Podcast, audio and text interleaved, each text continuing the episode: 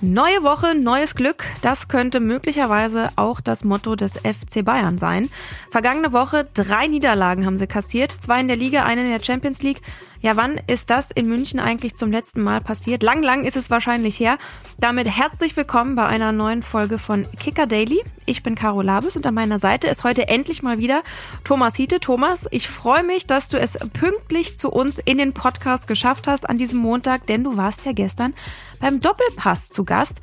Erzähl doch mal kurz, wie war's? Das war stressig und äh, sehr nett zugleich. Gastfreundliche Kollegen von Sport 1, ein, ein interessanter Talk, bei dem es natürlich auch um den FC Bayern ging, um die Fanproteste, äh, all das, was wir auch heute nochmal besprechen wollen, denn das sind nun mal die Themen, die momentan bewegen. Genau, die Krise beim FC Bayern, die verschärft sich immer weiter.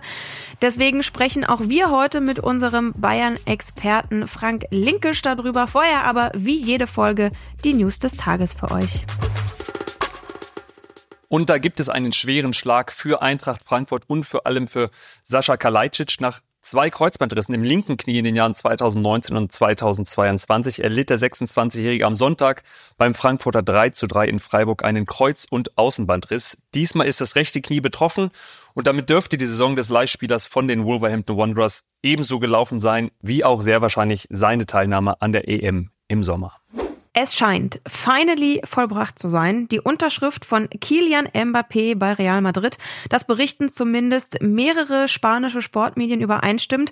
Mbappé soll bei den Königlichen einen Vertrag über fünf Jahre bekommen und Paris Saint-Germain im Sommer ablösefrei verlassen. Wir haben nachgefragt bei unserem Kicker-Korrespondenten Peter Schwarz-Montey. Er lebt seit 20 Jahren in Spanien, verfolgt tagtäglich, was dort berichtet wird und ordnet diese News kurz für uns ein. Ja, mit Kylian Mbappé scheint es ja tatsächlich jetzt zu klappen. Es gibt in Madrid zwei Zeitungen, die sich vor allem mit Fußball beschäftigen. Das ist einmal die AS. Die schreibt, dass PSG hinter den Kulissen schon davon ausgeht, dass äh, zu Madrid geht. Und dann haben wir aber vor allem die Marca, die weiß wie immer mehr und sagt, dass äh, schon vor zwei Wochen unterschrieben hat äh, für fünf Jahre für ein Gehalt von 15 bis 20 Millionen Euro netto und einer Prämie für 100 Millionen.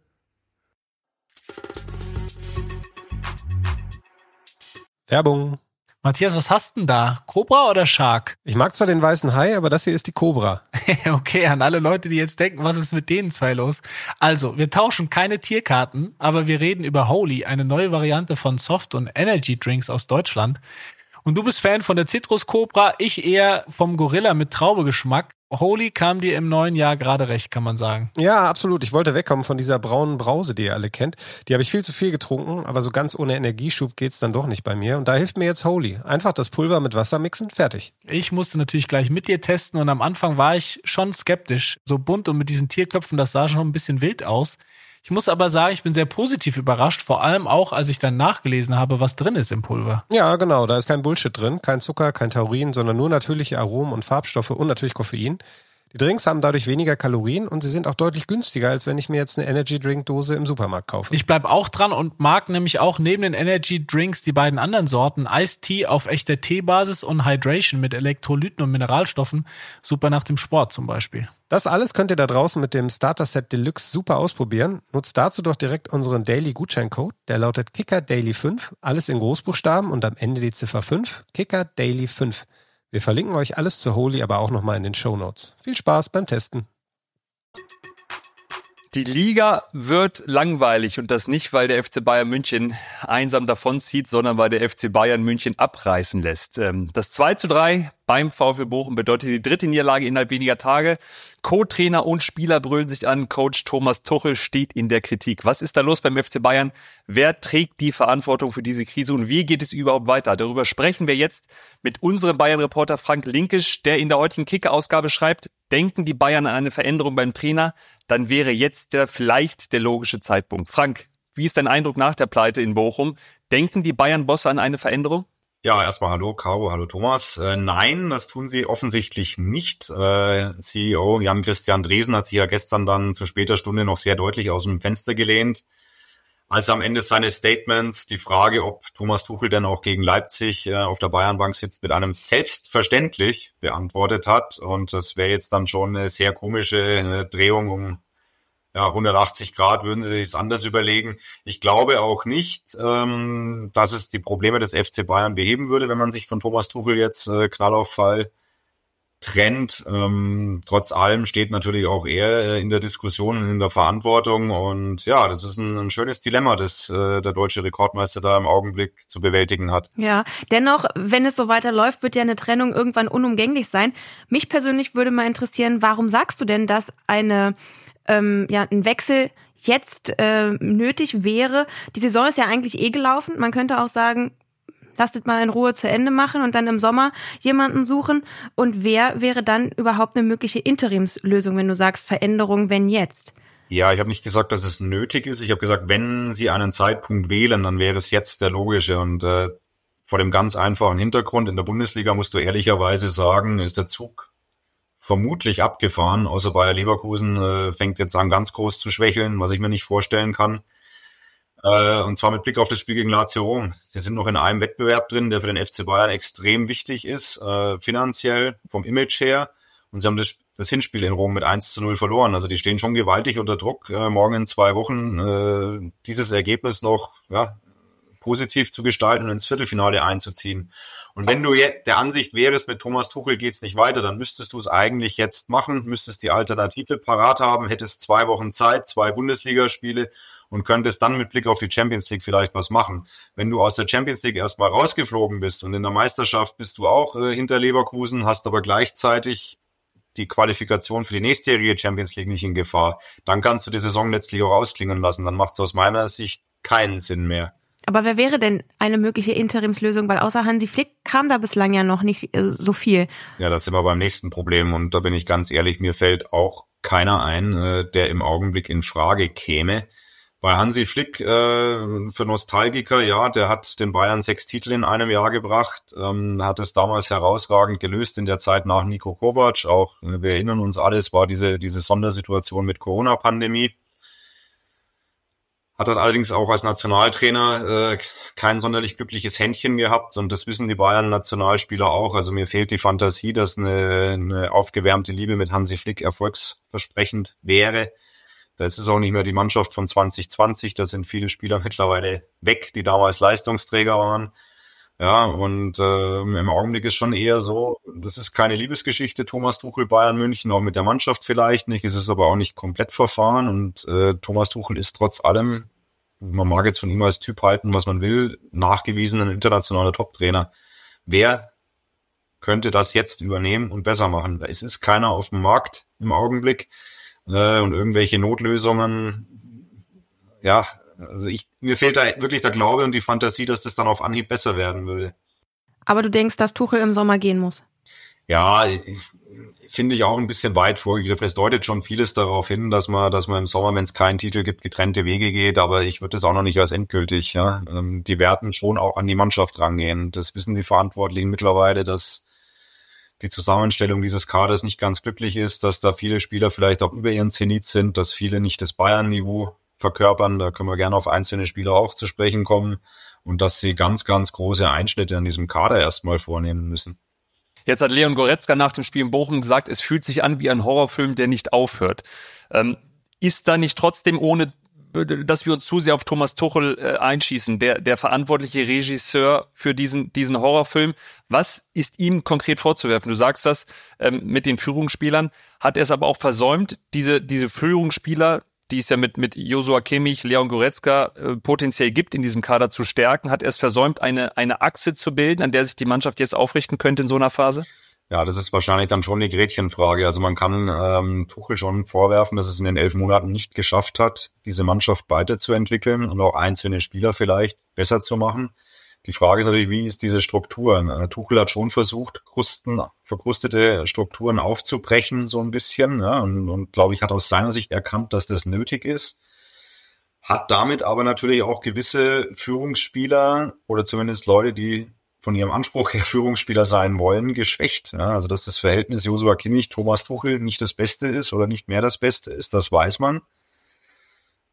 Der wird kein Spiel absichtlich verlieren. Und es ist auch immer so ein bisschen unfair, alles auf Kimmich zu kaprizieren, finde ich. Aber andererseits denkst du dir auch manchmal, warum soll er noch für den Trainer durchs Feuer gehen, so wie er eigentlich öffentlich demontiert worden ist. Und Tuchel hat bis auf Harry Kane, bei dem er immer sagt, dem braucht er nichts sagen, der macht, der weiß, was er zu tun hat, äh, hat er ja letztlich fast jeden schon angegangen. Ob das Müller war, der dann halt äh, nicht mehr die Rolle spielt, sportlich vielleicht auch berechtigt aus Trainersicht, ob es Kimmich war, ob es Goretzka war, da sind so viele dabei und dann, dann schaust du dir den Rest an und da sind keine Spieler, die eine Mannschaft führen können. Ja, das, äh, das klingt dann manchmal so, so, so platt, Führungsspieler, aber die brauchst du halt. Leute, die in entscheidenden Situationen vorangehen. Und das mangelt in diesem Kader eklatant. Jetzt hast du Josua Kimmich eben schon angesprochen. Der ist ja gestern nach dem Spiel in Bochum mit Co-Trainer Scholt Löw aneinander geraten. Die beiden mussten sogar getrennt werden.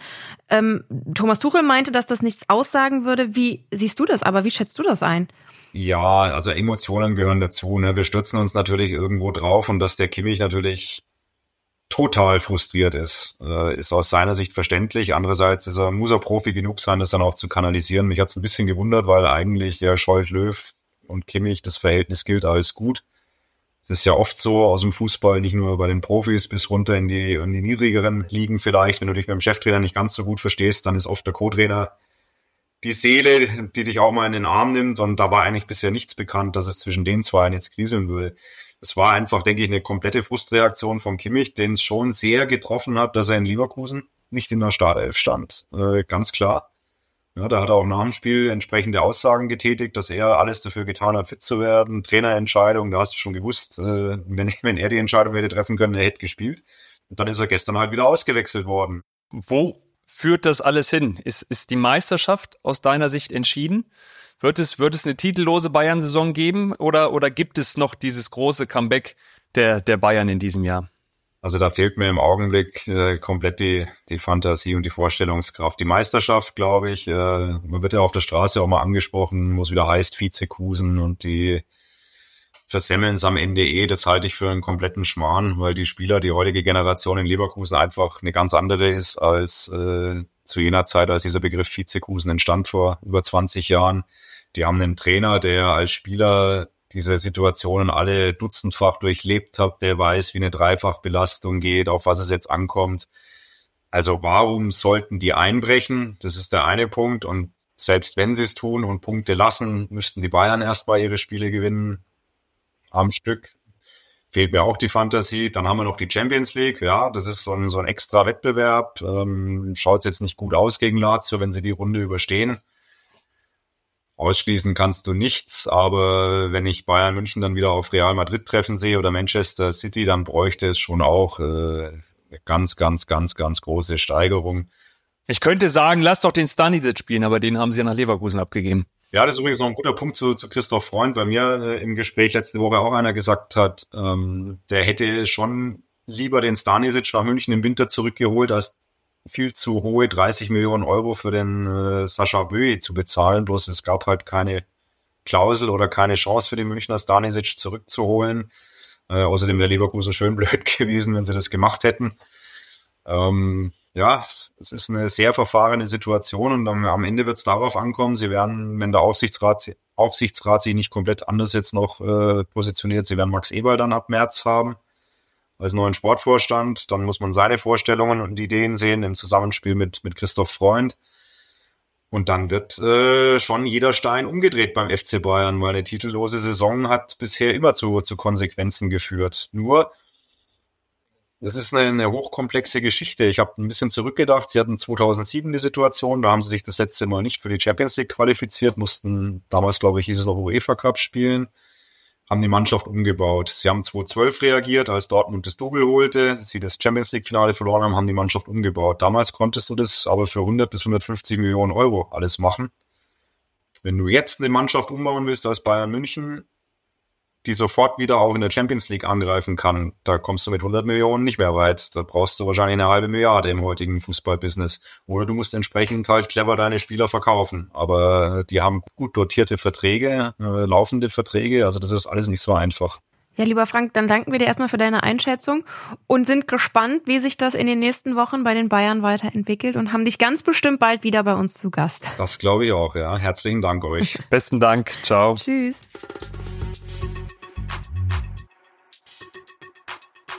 Ja, auch an diesem Wochenende wurden wieder zahlreiche Spiele in der ersten und zweiten Liga durch die Fanproteste unterbrochen. Und mit jeder Woche werden die Fans inzwischen kreativer, um ihrem Protest Ausdruck zu verleihen.